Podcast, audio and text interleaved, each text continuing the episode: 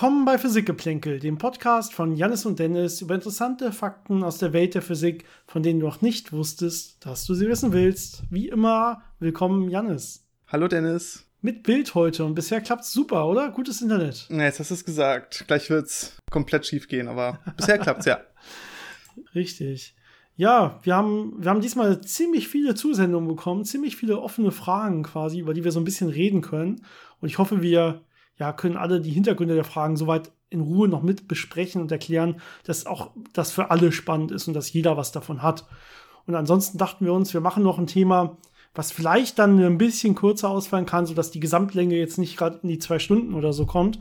Und dann äh, hatten wir, glaube ich, noch so ein paar Ideen offen, äh, auch über Voids oder große Leerräume im Universum zu sprechen oder große Strukturen im Allgemeinen. Und ich dachte, das machen wir heute einfach noch so ein bisschen äh, nebenbei. Und wenn dazu dann noch mehr Fragen äh, kommen, können wir ja nächstes Mal dann auch wieder mit besprechen, oder? Ja, ich finde, das klingt nach einer guten Idee. Ich glaube, Voids hatten wir schon mal kurz angesprochen in der Frage und uns damals gedacht, da kann man doch ein bisschen mehr drüber erzählen. Und ja, das machen wir dann heute mal.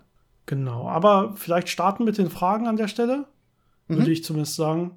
Äh, vor allem, weil ich sie gerade offen habe und nachher bestimmt äh, äh, die Zusammenfassung, die ich gerade im Kopf habe, wieder vergesse, denn die Fragen sind teilweise relativ lang und äh, ich werde sie nicht komplett vorlesen. Ich werde wie immer versuchen, sie so ein bisschen knapp zusammenzufassen und dabei geht natürlich irgendwas verloren. Das tut mir dann jetzt schon leid für den Fragesteller, aber äh, anders geht's, glaube ich, einfach nicht.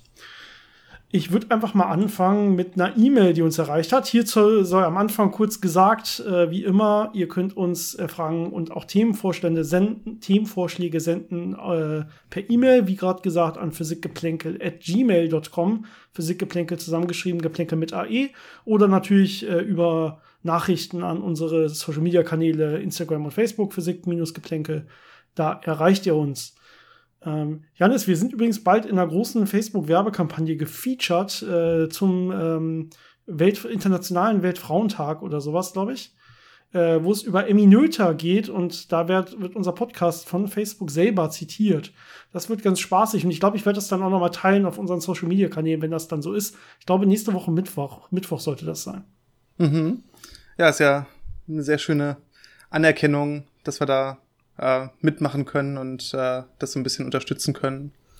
Genau, ich konnte da quasi ein kleines Interview über äh, Eminöter und deren und, und ihre Einflüsse geben und Schwierigkeiten, die sie als Frau hatte. Und wir wollen ja auch in Zukunft noch ein paar weitere ja, äh, Episoden, Podcast-Folgen über äh, große Frauen in der Physik, die ja meistens ein bisschen ähm, ja, dem, dem Ansehen der Männer hinterherhinken, einfach nur, weil man sie auch in den frühen Zeiten einfach nicht ganz so, äh, ganz so groß beachtet hat. Und äh, im Nachhinein sieht aber, dass sie extrem viel, natürlich extrem viel auch äh, geleistet haben, ohne Frage. Und äh, da werden wir in Zukunft bestimmt noch einiges drüber machen. Ja, das bisschen Vorgeplänkel für vorweg. Und jetzt kommen wir zur ersten Frage. Von äh, Lutz alias Charlie schreibt er. Ich weiß jetzt nicht, ob ich ihn Lutz oder Charlie nennen soll. Ähm, aber vielen Dank für die E-Mail auf jeden Fall. Und ja, ich probiere mal ein bisschen zusammenzufassen, worum es ihm geht. Und zwar macht er sich so ein bisschen Gedanken über Physik ähm, und hat einfach sehr viel Spaß daran, so, so ein paar Theorien zu, äh, über das Universum und so sich durchzulesen und dann so ein paar eigene Schlussfolgerungen zu schließen und fragt im Prinzip, äh, ob da was dran sein kann, was er sich so gedacht hat. Das ist so, so die Ausgangssituation. Und ähm, er hat jetzt selber einen Beitrag gelesen, das über einen Paper geht von einem äh, Physiker, äh, der Tin Kanen heißt, von der Johns Hopkins University. Und der hat ein Paper rausgebracht, bei dem er wohl schreibt, dass äh, äh, nach seiner Theorie erstmal, die er aufstellt, oder seiner Hypothese, wenn man eher so will, äh, dass dunkle Materie eventuell schon vor dem Urknall existiert haben kann. Und da gibt es auch ein paar Überlegungen, dass Sachen ja schon vielleicht vor dem Urknall existiert haben können. Wir haben unter anderem eine Folge, die ähm, Inflation und Big Bounce, glaube ich, oder so hieß sie. Also auf jeden Fall, die irgendwas mit Big Bounce hieß, wo es auch darum ging, dass schon was vor dem Urknall da gewesen sein kann, was sich zusammengezogen hat zu einem kleinen Punkt und danach wieder groß, größer geworden ist. Das heißt, es sind durchaus Überlegungen, die man so anstellt, die aber erstmal rein, ja, hypothetische Überlegungen sind, die noch keine Widerspiegelung in Messungen in der Realität quasi erstmal haben an der Stelle. Und jetzt sagt er, er kann das ja vielleicht so ein bisschen, vielleicht könnte man damit ja überhaupt die, die dunkle Materieverteilung im Universum erklären und dass es dann überhaupt zu sowas wie einer Inflation oder so gekommen hat. Also vielleicht kann man viel mehr damit erklären, dass diese dunkle Materie, die vor dem Urknall schon da gewesen sein könnte, dann mit der Urknallsingularität gewechselwirkt hat. Das heißt, es gab ja irgendwie Teilchen, die unendlich dicht waren ähm, und ja, vor dem Urknall so eine Art Singularität an der Stelle. Ähm, und diese dunkle Materie könnte jetzt vor dem Urknall damit gewechselwirkt haben und damit könnte dann letztendlich, wenn man es clever genug macht, mehr oder weniger alles erklärt werden, was man heute so ähm, an dunkle Materieverteilung sieht, an Galaxierotationen, äh, die ja dann irgendwie durch die dunkle Materie vernünftig zusammengehalten werden sollen. Ähm, kann das möglich sein? Könnte da was dran sein an dieser Idee der Wechselwirkung? Ja, das erste Problem dabei ist ja diese Frage mit äh, vor dem Urknall oder äh, was da als Urknall überhaupt gemeint war. Wir haben uns das nämlich angeguckt, das Paper, und es sieht so ein bisschen so aus, als ob die eine andere Idee davon haben, was als Urknall, also als Big Bang bezeichnet werden sollte, als das, was wir normalerweise kennen. Weil normalerweise geht man davon aus, man hat diese Singularität und die fängt dann plötzlich an, sich auszudehnen und das ist der Urknall. Und dann hat man diese Phase der Inflation, wo es sich beschleunigt ausdehnt, äh, dann entstehen die ganzen Teilchen und irgendwann kommt der äh, kosmische Mikrowellenhintergrund. Das ist so die, die erste Phase. Und hier scheint es aber so zu sein, dass dieser Big Bang als der Zeitpunkt nach dieser Inflation gesehen wird. Und äh, dann kann man natürlich sagen, äh, wie sah es davor aus und äh, haben da möglicherweise Skalarfelder in dem Fall existiert, äh, die dann äh, dunkle Materie erzeugt haben, also deren Anregungen dann durch diese Entwicklung des Universums äh, zu dieser dunklen Materie geführt haben und dann eben auch äh, dadurch, dass ja schon ja, was da war, also ein Raum da war, der sich ausgedehnt hat, dass es da zu Fluktuationen kam und deswegen diese äh, Strukturen, die wir jetzt in der dunklen Materie beobachten können, dass die da entstanden sind. Aber es scheint nicht davon auszugehen, dass es wirklich vor dem, was wir als Urknall, also als Singularität äh, sehen, ähm, dass es davor stattgefunden hätte. Das kann aber sein, wenn man sich diese Big Bounce Modelle anguckt. Ähm, nur da hat man natürlich keinen wirklichen Urknall, sondern diesen Moment, wo das Universum sehr, sehr klein geworden ist, aber immer noch äh, weit weg von der Singularität und dann wieder gebounced hat, also dann wieder angefangen hat, sich auszudehnen. Und da könnte man wirklich äh, davon ausgehen, dass es vorher Strukturen gab, die sich ausgebildet haben, die dann quasi die die Grundsteine für die äh, Strukturen im jetzigen Universum gelegt haben. Das heißt, dass wir so ein bisschen die äh, Materie und dunkle Materieverteilung aus dem vorherigen Universum quasi vererbt bekommen haben und dass das dann dafür gesorgt hat, dass alles so aussieht, wie es jetzt aussieht. Und das andere, was noch äh, vielleicht ganz wichtig ist, ähm, wenn man von einem normalen Urknall ausgeht, äh, denkt man ja, dass in dem Moment, wo es angefangen hat, sich auszudehnen, noch keine Teilchen vorlagen. Das heißt, man hat nicht unendlich dicht gepresste Teilchen, sondern man hat einfach wahnsinnig viel Energie in diesen ganzen, ja, Materiefeldern und so. Und das hat sich dann erst später wirklich äh, zu Teilchen ausgebildet, die wir äh, so kennen. Also es ist, ist noch ein bisschen schwierig, äh, da in dem Moment kurz nach dem Urknall wirklich äh, sich schon vorzustellen, dass da Teilchen sind, die normal wechselwirken, weil da ganz andere Zustände und ganz andere Energieskalen äh, vorherrschten.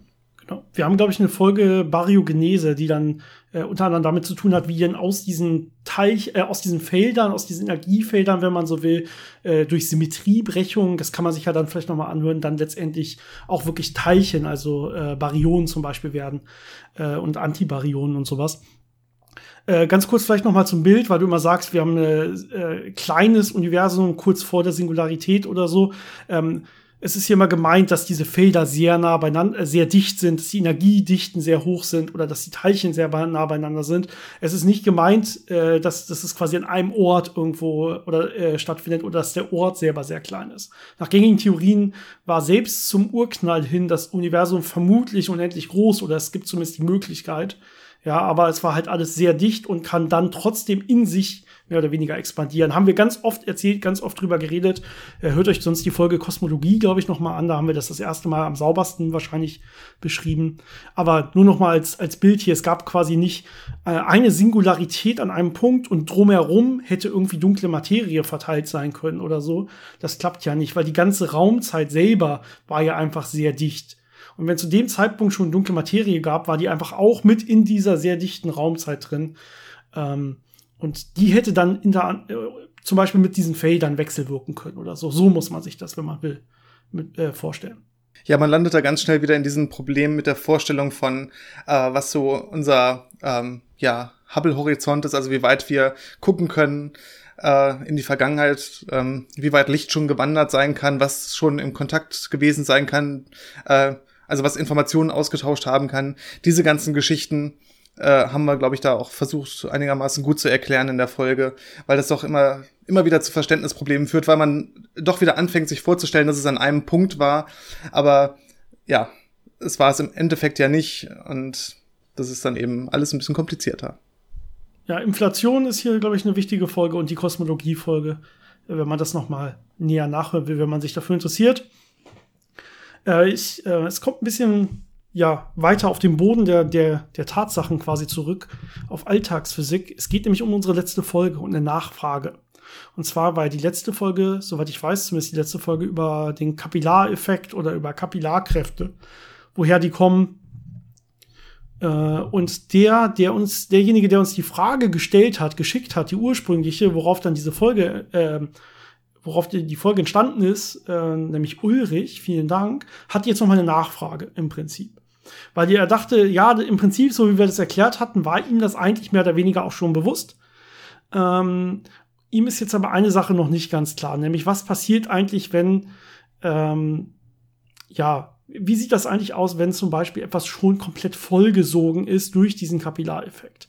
Er schreibt ein Beispiel und vielleicht kann ich das mal ganz kurz durchgehen mit dir, Janis. In dem Beispiel, wenn ich das ein bisschen zusammenfassend erzählen will, wieder, hat er zwei gleiche Schwämme. Und diese Schwämme können sich voll saugen. Und jetzt hat er kleine Kapillaren, also kleine Röhren oder er schreibt einen Docht zum Beispiel. Also irgendwas, was jetzt das Wasser nach oben ziehen kann zu diesen beiden Schwämmen, die identisch sind. Und jetzt sagt er, wir bringen diese beiden Schwämme auf verschiedene Höhen. Ja, den ersten Schwamm, der ist deutlich niedriger als der zweite Schwamm. Aber beide sind in der Höhe, wo auf jeden Fall ähm, die Kapillarkraft noch ausreicht, damit die sich komplett vollsaugen können mit Wasser an der Stelle. Ja, die Kapillarkraft hatten wir letztes Mal erzählt, spielt dann, wenn es hoch, wenn es immer höher und höher wird, äh, wird sie natürlich irgendwie so ein, so ein Gleichgewicht irgendwann mit der Gravitation finden, die ja dafür sorgt, dass es eigentlich eher nach unten will. Aber sagen wir jetzt, die Höhe ist hier so gewählt, dass auf jeden Fall diese Schwämme können sich komplett vollziehen, vollsaugen mit Wasser. Ja, wir haben einmal Kapillarkräfte entlang dieser Kapillare und dann nochmal Kapillarkräfte innerhalb der Schwämme selber, wo sich dann auch die Schwämme nach oben hin quasi vollsaugen können. So, und ähm, jetzt ist eigentlich die Frage, ja, wo kommt letztendlich der Energieunterschied in den beiden Schwämmen her? Denn der eine Schwamm ist ja höher als der andere. Das heißt, das Wasser in dem einen Schwamm müsste ja mehr potenzielle Energie haben als das Wasser in dem anderen Schwamm. Äh, wie kommt, also ich habe jetzt, wie gesagt, ein bisschen zusammengefasst die Frage, aber letztendlich ist es, wie, wo kommt dieser Energieunterschied her? Er macht jetzt hier Gedanken mit, dass es ja auch irgendwie wieder verdampfen muss und vielleicht gibt es da einen Unterschied, vielleicht aufgrund des unterschiedlichen Luftdruckes, weil die Schwämme unterschiedlich hoch sind. Ja, aber irgendwie müsste ich jetzt ja Energie gewinnen können. Wenn ich den einen Schwamm kann ich jetzt ja einfach ja im Prinzip auf eine andere e Höhe bringen und damit die potenzielle Energie nutzen, die er gewonnen hat. Und letztendlich hatten wir gesagt, die Energie kommt eigentlich äh, in Form von Wärmeenergie letztendlich des Wassers vor.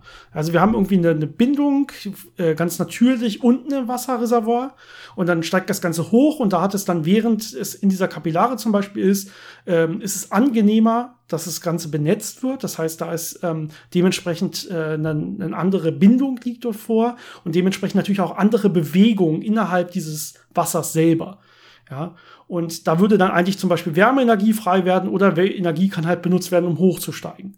Ja, und genauso sieht's aus. Ja, bei dem einen muss es natürlich weiter hoch. Ja, das heißt, da kann quasi ein bisschen weniger Wärmeenergie, wenn man so will, abgegeben werden letztendlich. Das heißt, das Wasser, was weiter hoch muss, ähm, wird letztendlich ein bisschen kälter sein als das Wasser, was weniger weit hoch muss. Und da kommt die Energie her. Das ist natürlich irgendwie nicht wirklich messbar. Das sind so extrem kleine Feinheiten, um die es hier geht. Aber das ist ja, das, wenn man sich das wirklich überlegt, wo kommen eigentlich die Energien her und wo geht's hin und so weiter, eigentlich müsste es eigentlich aus der, ja, aus der Wärmeenergie des Wassers kommen. Wenn es höher steigen muss, dann ist es letztendlich kühler. Ja, okay, dann äh, habe ich noch eine Frage, die uns per Instagram erreicht hat, äh, von Nina. Und ähm, Ja, zusammengefasst schreibt sie, ob wir das Phänomen der Doppelsterne oder Mehrfachsterne oder Mehrfachsternsysteme ein bisschen genauer erklären können. Wahrscheinlich ist es eigentlich eher ein Themenvorschlag für eine eigene Folge, wenn man so ein bisschen genauer darüber reden will. Äh, vielleicht können wir einfach so ein paar Sätze dazu sagen. Doppelsterne, Mehrfachsterne. Was wissen wir darüber? Ja, auf jeden Fall wissen wir, dass sie existieren und dass sie gar nicht so selten sind. Also sehr viele Sterne, die wir am Himmel sehen, wo wir denken, das ist ein Stern, äh, sind in Wirklichkeit Sternsysteme. Sehr häufig sind Doppelsterne, also zwei Sterne, die zum Beispiel umeinander kreisen oder wo einer, äh, der wesentlich größer ist und ein kleinerer dann um den kreist. Aber es gibt auch äh, Sternsysteme mit drei, vier, fünf und noch mehr äh, Sternen, die irgendwie häufig um gemeinsames gravitatives Zentrum kreisen, teilweise aber auch so ja eher hierarchisch geordnet äh, äh, umeinander kreisen, wie so eine Art äh, Planetensystem mit Monden, aber halt nur aus Sternen bestehend. Also da gibt es schon sehr komplexe Objekte. Und das ist halt, je nachdem, wie die entstanden sind, ähm, wie viel Materie da war und wie die Materie, was für ein Drehimpuls die Materie zum Beispiel hatte und wie die verklumpt ist, ähm, kann es natürlich passieren, dass dann verschiedene Sterne da zusammen entstehen in einem gewissen, ja, Verhältnis zueinander. Es kann natürlich auch sein, dass man einfach so eine so ein großes Sternentstehungsgebiet hat, wo sehr viele Sterne entstanden sind, die dann irgendwo durch die Gegend fliegen und sich gegenseitig einfangen und dann äh, gravitativ gebunden sind. Die Systeme sind natürlich immer sehr komplex zu beschreiben, äh, weil wir ja wissen, dass man äh, zum Beispiel ein Dreikörperproblem schon nicht mehr wirklich analytisch lösen kann. Ähm, das muss man dann halt mit numerischen Methoden berechnen, um zu gucken, wie verhält sich das und wie stabil ist es auf Dauer. Und wahrscheinlich sind die meisten Systeme auch nicht wirklich äh, ja, unendlich stabil. Ähm, aber näherungsweise lange genug, dass man sie auf jeden Fall beobachten kann und dass sie nicht direkt äh, irgendwie ineinander krachen. Ja, aber oftmals wird es dann doch dazu kommen, dass dann zwei Sterne wieder zu einem verschmelzen zum Beispiel. Das, das, passiert dann schon, dass sie sich zu nahe kommen. Wir haben ja auch immer so ein bisschen Reibung noch. Das heißt, unendlich stabil ist ja eher, äh, ist ja eh quasi nichts, aber solche, ja, Mehrfachsternsysteme können durchaus mal Bahnen haben, die sich dann quasi irgendwann zu nahe kommen. Das Schöne bei diesen Doppelsternen ist ja, dass wenn die Sterne groß genug sind und irgendwann in einer Supernova enden, und dann zu Neutronensternen werden, dass man dann irgendwann Neutronenstern-Binaries hat, also Doppelsternsysteme aus Neutronensternen, die dann immer näher und immer näher und immer näher kommen und irgendwann verschmelzen. Und dann können wir mit den Gravitationswellendetektoren schöne Signale sehen. Ja. Ich habe zwei spannende Fragen noch bekommen bei, bei Instagram von Axel. Äh, Finde ich wirklich gute Fragen, Axel. Vielen Dank.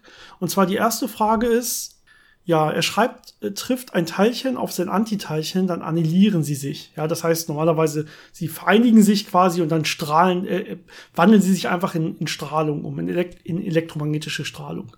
Sie zerstören sich quasi. Soweit okay, das hat er verstanden. Aber jetzt gibt es, er sagt, es gibt äh, Mesonen, zum Beispiel das JPSI-Meson. Das sind so bestimmte Teilchen, die aus Quarks zusammengesetzt sind. Und äh, er schreibt, es gibt eins, das besteht aus einem Charmquark und einem Anti-Charmquark, also aus einem Teilchen und seinem Antiteilchen. Wie kann denn ein Teilchen existieren, das aus einem Teilchen und einem, seinem eigenen Antiteilchen besteht? Müssten die sich nicht einfach zerstrahlen? Ja, und im Prinzip hat er da recht. Also wenn diese beiden Teilchen wirklich aufeinandertreffen, äh, dann werden sie einfach zerstrahlen. Das heißt, ihre gesamte Masse in Energie umwandeln und verschwinden. Aber ähm, es gibt sehr viele Beispiele, wo das eben nicht passiert, weil da eben noch andere Kräfte und andere Mechanismen im Spiel sind. Denn in so einem gebundenen Teilchen sind die Teilchen ja nicht direkt aneinander oder treffen aufeinander, sondern die bewegen sich ja relativ zueinander auf eine bestimmte Art und Weise. Und das Einfachste, was man sich da vorstellen kann, ist, glaube ich, wenn man sich ein einfaches Wasserstoffatom nimmt. Das heißt, ich habe ein Proton als Kern und ich habe ein Elektron, das da rumkreist. Die beiden sind ja unterschiedlich geladen, das heißt, sie ziehen sich an, aber trotzdem hat das System ja eine gewisse Energie, dass das Elektron eben auf einer stabilen Bahn, wenn man jetzt dieses klassische Atombild sich anschaut, äh, auf einer stabilen Bahn um das Proton kreist und es eben nicht wirklich berührt, also seinen Abstand einhält. Und äh, das gleiche kann man sich jetzt aber auch vorstellen, dass man statt einem Proton ein Positron hat. Äh, auch solche Systeme können existieren, ähm, weil ja nur die Ladung relevant ist. Die Masse von dem äh, Kern ist ja sehr unerheblich bei, äh, bei solchen Problemen, weil Gravitation auf den Skalen sehr schwach ist. Und äh, jetzt kann ich natürlich ein System haben aus einem Positron und einem Elektron, die umeinander kreisen und auch ein stabiles System bilden, obwohl das Positron ja das Antiteilchen vom Elektron ist und wenn die irgendwie zusammenstoßen würden, äh, würden sie sich annihilieren. Und auf genau die gleiche Art funktioniert das dann eben auch, äh, wenn man einen Quark und einen Antiquark hat. Äh, die wechselwirken natürlich vor allem über die starke Wechselwirkung, aber auch so, da kann man sich ja Systeme vorstellen, äh, die dann eben stabil sind. Nur wenn man sich die Teilchen anguckt, sieht man auch, so wirklich stabil sind die nicht. Also die langlebigsten Mesonen äh, haben immerhin 10 auf minus 8 Sekunden Lebenszeit. Das ist schon relativ lange für solche Teilchen. Äh, die anderen typischen Mesonen liegen eher so im Bereich von 10 auf minus 20 Sekunden oder weniger. Also die sind schon nicht so wirklich stabil und, und bleiben nicht so wirklich lange erhalten. Ja, das, das Jace äh, Svi Meson, über das er spricht, hat auch äh, 7 mal 10 auf minus 21 Sekunden als mittlere Lebensdauer. Ähm, Habe ich gerade nachgeschaut. Das ist natürlich, also es ist schon eins der stabilsten seiner Art, wenn man so will. Und deswegen wird es da auch gerne als stabil angesehen, aber da gelten halt quasi andere, andere Zeiten als stabil, als das so im Alltag vorkommen könnte. 10 hoch minus 21 Sekunden ist natürlich gar nichts, wenn man so will. Aber ja, es kann, das hast du sehr schön beschrieben, natürlich einfach, einfach existieren, einfach weil die sich nicht treffen. Weil da andere Kräfte eine Rolle spielen, die dafür sorgen, dass sie sich einfach nicht treffen, dass sie einen gewissen Abstand einhalten müssen. Und dann zerstrahlen sie auch nicht. Erst wenn sie sich zu nahe kommen, quasi würden sie zerstrahlen. Das ist so die vielleicht nochmal zusammengefasste einfache Antwort. Positronium ist übrigens dieses ähm, ja, Wasserstoffatom, was ich dann, wo ich dann einfach das Proton ersetze mit einem Positron. Ähm, das äh, kann man durchaus quasi herstellen. Das ist ganz interessant. Das kann existieren, ohne direkt zu zerstrahlen. Äh, ich gucke gerade, wer uns noch so geschrieben hat. Äh, Mia hat geschrieben, dass wir sie und ihr, ihren Vater Franz, nee, Frank, Entschuldigung, äh, sie hat zuerst Franz geschrieben und sich dann mit Frank verbessert, mal grüßen sollen. Ich glaube, das können wir hier nicht machen, Janis, oder? Leute grüßen, das wird zu viel werden. ja, wenn wir jetzt also, jeden Namen also mir und Frank, würden, ne? es, es tut, tut, tut, uns leid, wir können euch hier nicht grüßen. Na, alles Gute. Ja, ich glaube, das war's mehr oder weniger mit den, mit den Fragen. Wenn es noch Nachfragen gibt oder weitere Fragen auch zu der heutigen Folge, schreibt uns einfach, lasst es uns wissen. Es hilft uns immer. Ansonsten sei noch einmal ganz kurz auf die Themenumfrage verwiesen. Wir haben wieder einen Haufen Themen aufgeschrieben auf eine Liste und ihr könnt abstimmen und sagen, was ihr besonders gerne hören wollt, äh, möchtet als eine der nächsten Folgen. Und ähm, da kommt auch unser heutiges Folgenthema ein bisschen her. Dieses äh, Voids stand nämlich auch relativ weit oben äh, in der aktuellen Themenabstimmung. Den Link, den poste ich nochmal im Prinzip überall hin, wo man ihn so finden kann. Also hier in die Folgenbeschreibung, in die Show Notes und ihr findet ihn auf den Social Media Kanälen. Ja, ansonsten würde ich sagen, wir starten mal mit, mit Voids. Vielleicht kann man mal ja erstmal noch so eine grundlegende Einführung geben, vielleicht so ein bisschen größer. Also wenn man sich die Strukturen des Universums ankommt, äh, guckt. Und darum geht's ja. Also wie ist die, die Materie im Universum verteilt? Wenn man sehr weit rauszoomt, ja, sehr, sehr weit rauszoomt, dann sagt man normalerweise, das äh, Universum ist extrem homogen und isotrop. Also es ist sehr gleichmäßig durchmischt und es ist nicht richtungsabhängig. Egal in welche Richtung ich gucke, es ist extrem schön gleichmäßig verteilt. Wenn ich aber sehr, ja, genau hingucke, zum Beispiel in so eine Verteilung, die ich messe in der kosmischen Hintergrundstrahlung, da gibt es so Karten von der Verteilung über das ganze Universum. Und wenn ich das sehr genau messe, dann sehe ich da schon Unterschiede. Ich sehe schon Fluktuation. Ich sehe Stellen, wo viel, viel mehr Materie ist, wo es so ein bisschen geballt ist. Das würde man normalerweise Filament nennen. Und ich sehe Bereiche, wo viel weniger los ist, wo nicht so viele Galaxien oder Galaxiehaufen sind. Ja, ein bisschen was ist da trotzdem, aber nicht so viel. Ähm, und das würde ich dann Void nennen oder, oder Leerraum oder so, wenn ich das übersetzen will. Und das ist also diese grundsätzliche Struktur, wenn man so will, eine Wabenstruktur ähnlicher Aufbau des Universums. Aber wenn ich weit genug raussäume, äh, zoome, raussäume, wenn ich weit genug rauszoome, sind das alles so kleine statistische Schwankungen, Abweichungen, aber auf großen Skalen ist das Ganze dann doch wieder sehr, sehr homogen verteilt. Ja, man muss jetzt natürlich dazu sagen, große Skalen ist immer ein bisschen äh, leicht gesagt und sehr relativ. Aber über diese Strukturen, über die wir jetzt reden, ähm, das sind so Größenordnungen bis zu einer Milliarde Lichtjahre oder ein bisschen mehr. Also wirklich schon sehr, sehr große Strukturen, aber natürlich noch nicht dieses Gesamtbild vom Universum, wo es schon wieder homogen ist. Ähm, eine Milliarde Lichtjahre, das ist auch ungefähr so der Abstand, ähm, was man als Gravitationswellensignale bisher so gesehen hat, wo schöne schwarze Loch äh, äh, Fusionen stattgefunden haben. Also es ist schon sehr weit, aber immer noch nah genug, dass man damit äh, irgendwie was anfangen kann. Und das sind so die Größenordnungen, auf denen sich diese Voids bewegen. Ja, den größten Void, den man sich mal vorstellen kann, vielleicht fangen wir quasi ein bisschen praktischer an und reden erstmal über einen, ist dieser große sogenannte Cold Spot, also kalte Punkt oder kalte, kalte Bereich in der kosmischen Hintergrundstrahlung. Ja, kosmische Hintergrundstrahlung sollten den meisten unserer Zuhörer wahrscheinlich mittlerweile bekannt sein. Ja, die, die Photonen im Prinzip, die entstanden sind, äh, als das Universum das erste Mal transparent wurde für, für elektromagnetische Strahlung und die quasi immer noch widerspiegeln den Zustand des Universums von damals, von etwa 300.000 Jahren nach dem Urknall. Das ist diese kosmische Hintergrundstrahlung, die wir messen können.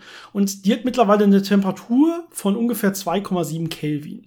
Das ist so die Durchschnittstemperatur, mit die man heute messen kann.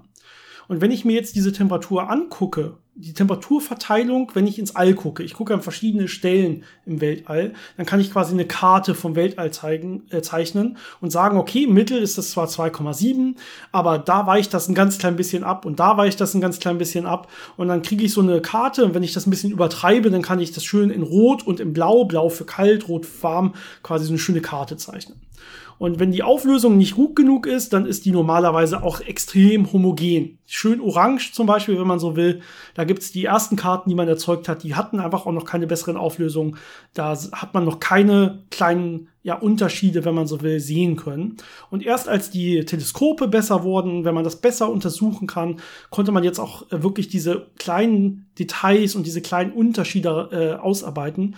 Und ähm, auf diese Temperatur, Durchschnittstemperatur von 2,7 Kelvin kommen im Mittel ja ungefähr maximale Abweichungen von so 18 Mikrokelvin. Also es ist sehr, sehr homogen und isotrop. Ja, diese Abweichungen sind wirklich minimal. Und dieser Cold Spot, den man da jetzt sieht, äh, wenn man so eine Karte mal anguckt, das kann man wirklich mit dem bloßen Auge identifizieren, ist deswegen besonders, weil er extrem groß ist, größer als normalerweise statistisch erwartet und besonders kalt ist, kälter als normalerweise statistisch erwartet. Ja, normalerweise sind diese Spots, die man sieht, ähm, so um die ein Grad, glaube ich, maximal am Himmel. Also wenn ich mir jetzt sage, ich habe diese Himmelskugel und ich kann mir das so schön in Winkel äh, Winkeln Aufteilungen vorstellen, dann sind die normalerweise so ein Grad. Und dieser Cold Spot ist äh, ungefähr fünf Grad, also fünfmal so groß wie ja, die, die Durchschnittsschwankungen, die man normalerweise so hat. Und er hat auch nicht eine Abweichung von 18 Mikrokelvin, sondern von etwa 140 Mikrokelvin an der kältesten Stelle. Ja, da sieht man schon, okay, ist auf jeden Fall eine statistische Besonderheit in dieser kosmischen Hintergrundstrahlung. Okay, warum ist es denn jetzt so, wenn wir sagen, wir sehen da eine Leere im Universum, dass das die Photonen, die uns von da erreichen, auch wirklich kälter sind? Weil das ist ja erstmal gar nicht so offensichtlich. Also ich, gut, ich kann mir vorstellen, wenn ein, ein Photon von, einem, von, einem, von einer Galaxie kommt oder von einem Stern oder so, dann ist er viel heißer. Klar, aber wir reden ja hier immer nur über die kosmische Hintergrundstrahlung. Ja, die sollte ja überall gleich heiß sein, egal ob das Photon durch einen äh, leeren Bereich läuft oder ob es durch einen sehr, sehr ja, gefüllten, mit Materie gefüllten Raum läuft. Und ähm, da kommt etwas, das nennt sich den Sachs-Wolfe-Effekt ins Spiel.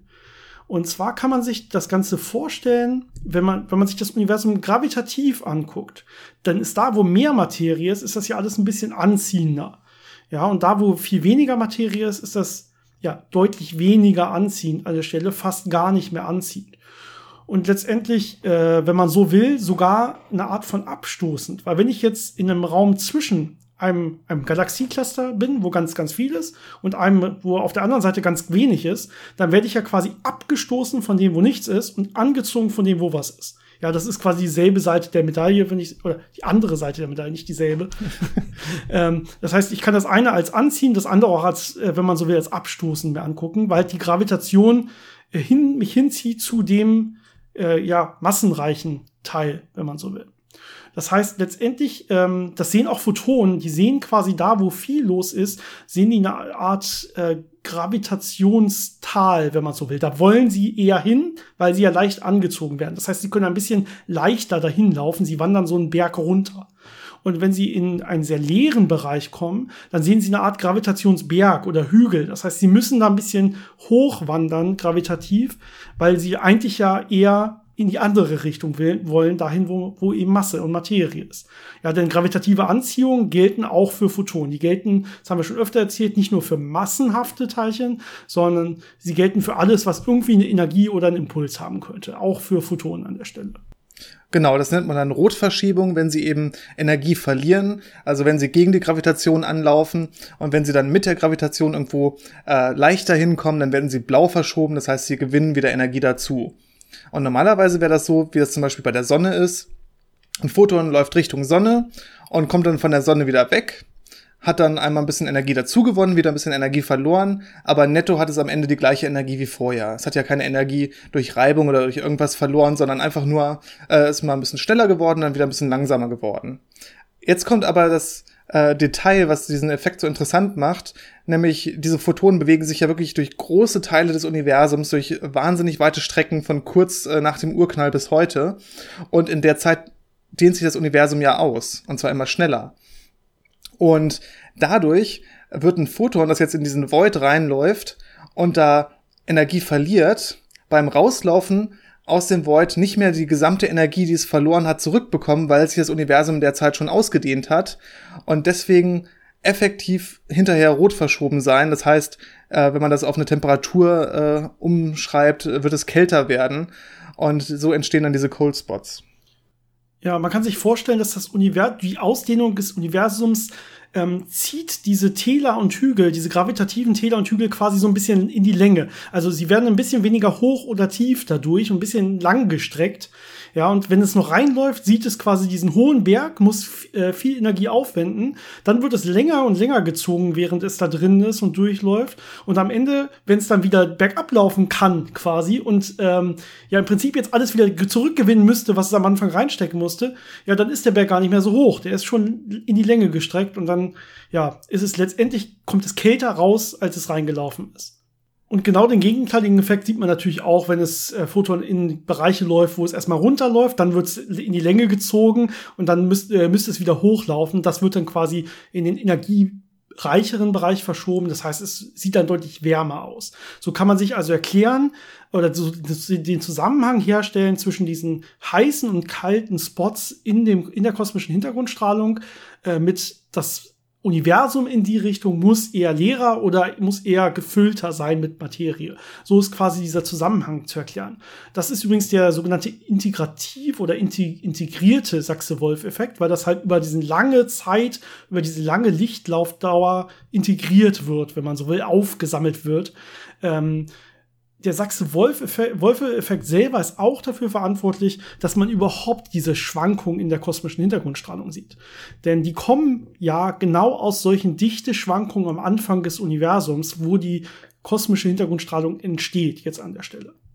Die Entstehung von dem kosmischen äh, Mikrowellenhintergrund hängt auch sehr eng zusammen mit der Entstehung von den Voids. Das ist ja diese Phase damals gewesen, wo man diese anfänglichen äh, Fluktuationen, diese Quantenfluktuationen hatte, die durch die Inflation äh, aufgeblasen wurden auf sehr große Skalen und eben die Materieverteilung beeinflusst haben. Diese Materieverteilung hat natürlich später dann auch beeinflusst, wie genau der Mikrowellenhintergrund aussieht. Aber natürlich äh, hat diese Materieverteilung auch noch einen anderes, anderen Effekt gehabt, äh, denn man hatte ja eine sehr, sehr hohe Dichte. Man hatte ganz viele verschiedene Baryonen, die sehr stark miteinander gewechselwirkt haben, äh, Photonen schnell ausgetauscht haben. Also man hatte so ein riesiges heißes Plasma.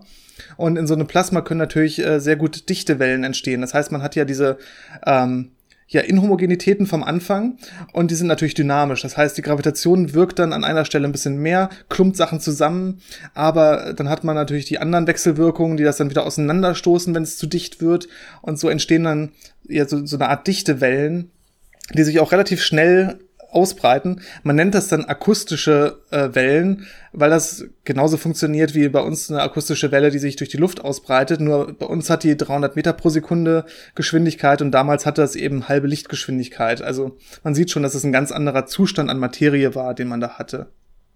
Und diese ähm, Oszillationen sogenannte Baryonic Acoustic Oscillations, die sind eben dafür verantwortlich, dann über die Zeit diese großräumigen Strukturen zu erzeugen, die wir dann jetzt als Void sehen, nämlich den Bereich, äh, wo man einfach weniger Materie hat, die dann da übrig geblieben ist und an anderen Stellen, wo sich mehr verklumpt hat, äh, haben sich dann die Filamente ausgebildet.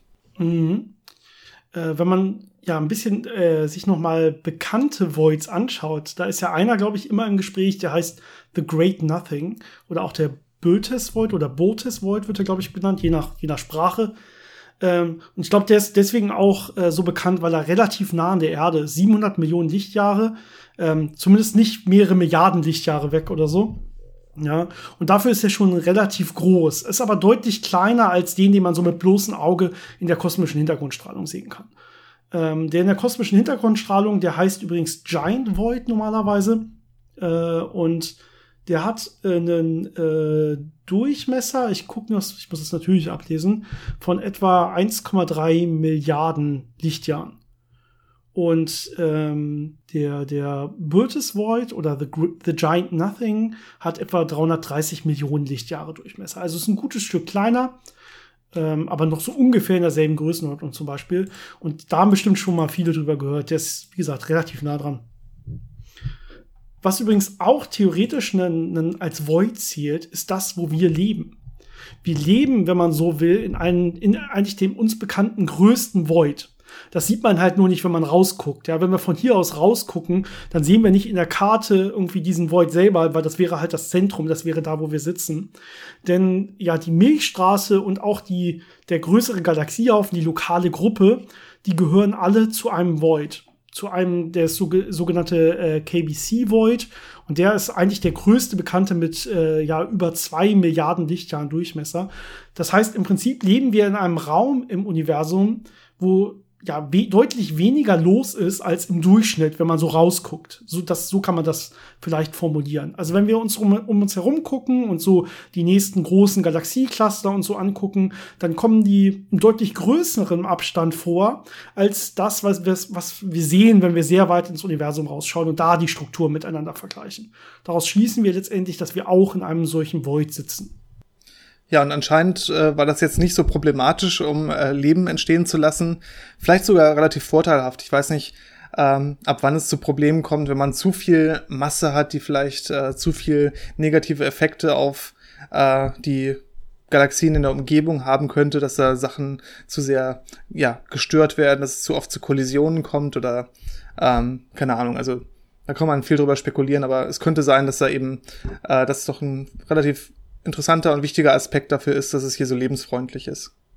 Ja, es gibt ja nicht nur diese, diese Voids im Universum, wo einfach überhaupt nichts ist, sondern natürlich gibt es auch genauso diese Gegensätze, also die Orte, wo extrem viel ist, sich extrem viele Galaxien und Galaxiehaufen tummeln, diese Filamentstrukturen, wie ich schon gesagt habe. Vielleicht können wir da noch in der nächsten, in einer anderen Folge, in einer weiteren Folge mal drüber reden. Ähm, unser, unsere Galaxie ist ja auch mehr, mehr oder weniger Teil vom Virgo-Superhaufen, das dann zu Lanikea gehört. Das sind so riesige Strukturen und das kann man immer noch weiterdenken, ähm, die wirklich, wo in Wirklichkeit auch dann wieder lokal sehr viel los ist. Also selbst wenn wir quasi im, im ganz großen Sinne gesehen erstmal zu so einer Art Loch, zu so einer Art Void gehören, kann hier lokal um uns herum schon noch ein bisschen was los sein. Denn in diesem Void selber ist ja trotzdem auch was los. Da gibt's ja trotzdem Galaxiehaufen. Es gibt, die sind halt nur, ja, haben halt nur einen statistisch kleineren Abstand von oder größeren Abstand voneinander bei dem Void, als das im Mittel der Fall ist. Ähm, aber lokal kann es dann auch wieder kleine Anhäufungen geben, die auch relativ große Ausmaße annehmen können. Also Letztendlich ist es alles im Prinzip so statistisch schwankend verteilt im Universum und man kann besonders tief reingucken oder besonders äh, weit rauszoomen, wenn man so will. Und dann sieht man diese ganzen unterschiedlichen Strukturen. Ich finde es interessant, dass das auf allen Größenordnungen halbwegs identisch aussieht. Ist eine Art Skaleninvarianz, die wir haben, wenn wir das Universum betrachten. Und ich glaube, da können wir noch mal ja, ein bisschen näher drauf eingehen, auch über unsere ja, nähere Umgebung. Wo leben wir eigentlich? Wozu äh, gehört das Ganze? Wo drum dreht sich das Ganze? Ja, um welches Zentrum dreht sich eigentlich die Milchstraße selber und dann der Virgo Superhaufen, der dreht sich vielleicht auch noch mal um, um ein großes Zentrum und so weiter. Das kann man immer weiter und größer, immer weiter rauszoomen, immer größer drauf gucken. Ich finde das ein spannendes Thema. Wenn ihr das auch so seht, lasst es uns noch mal wissen, auch als Themenvorschlag vielleicht. Und dann würden wir da einfach noch mal weiter drüber reden. Ich glaube, über das Thema Voids an sich haben wir erstmal alles gesagt, zumindest nach gängigsten Theorien. Es gibt natürlich ganz, ganz viele wilde Theorien, die noch ähm, ja, äh, andere Ansammlungen von dunkler Energie oder so äh, innerhalb von Voids äh, spekulieren oder da Andeutungen machen, dass das sowas geben könnte. Ähm, vielleicht ist das auch noch mal irgendwann eine eigene Folge, die wir dann mit auf die Themenliste setzen. Aber da wollten wir heute nicht drüber sprechen, sondern eher über diese gesicherten Beobachtungen, die wir wirklich machen können. Ich finde es schon spannend, wie viel man über etwas erzählen kann, was ja eigentlich nicht da ist. Also über so ein großes äh, Maß an Lehre dass man da doch so viel interessante Erkenntnisse drüber gewinnen kann. Ja, man glaubt übrigens sogar, dass die, an, dass die Abstoßung von Voids größer ist als die Anziehung an Galaxiehaufen oder an, an, an Filamente. Was damit zu tun hat, dass die Abstoßung von Voids, die gravitative, wenn man so will, immer genau senkrecht von ihnen wegzeigt. Ja, und die Anziehung zu Filamenten zeigt meist nicht genau auf den Masseschwerpunkt, sondern die ist immer noch beeinflusst von lokalen Geschwindigkeiten und so weiter. Und wenn man das quasi du gut durchrechnet, dann liegt es ungefähr in derselben Größenordnung, aber meistens überwiegt sogar die Abstoßung, die gravitative Abstoßung, einfach weil da nichts ist. Äh, wenn man sich das Gravitationspotenzial zeichnet mit diesen Hügeln und Bergen, äh, mit diesen, ja, Hügeln und Bergen ist dasselbe, mit diesen Hügeln und Tälern so, dann ähm, ist meist die Abstoßung aufgrund eines Hügels größer als die Anziehung aufgrund eines Tals. So, jetzt, jetzt war es richtig. Genau. Äh, es ist ganz interessant, wirklich, dass man wirklich da diese gravitativen Hügel hat, die einen wirklich effektiv abstoßen von so einem leeren Raum. Ja, aus der eigenen Perspektive, wenn man da gerade am Berg ist, ne? Das ist ja, genau. man darf das jetzt natürlich nicht verwechseln mit irgendwie Antigravitation, sondern es ist einfach nur, wenn ich auf den Berg hoch möchte, ist es schon relativ anstrengend. In die andere Richtung ist es leicht. Deswegen kann ich denken, ich werde vom Berg abgestoßen. Exakt. Genau. Gut, Janis, ich glaube, das war's für diese Woche. Ja, ich finde, das war doch eine gute Länge. Ja, und äh, wir hören uns nächste Woche wieder. Bis dann, ciao. Bis zum nächsten Mal.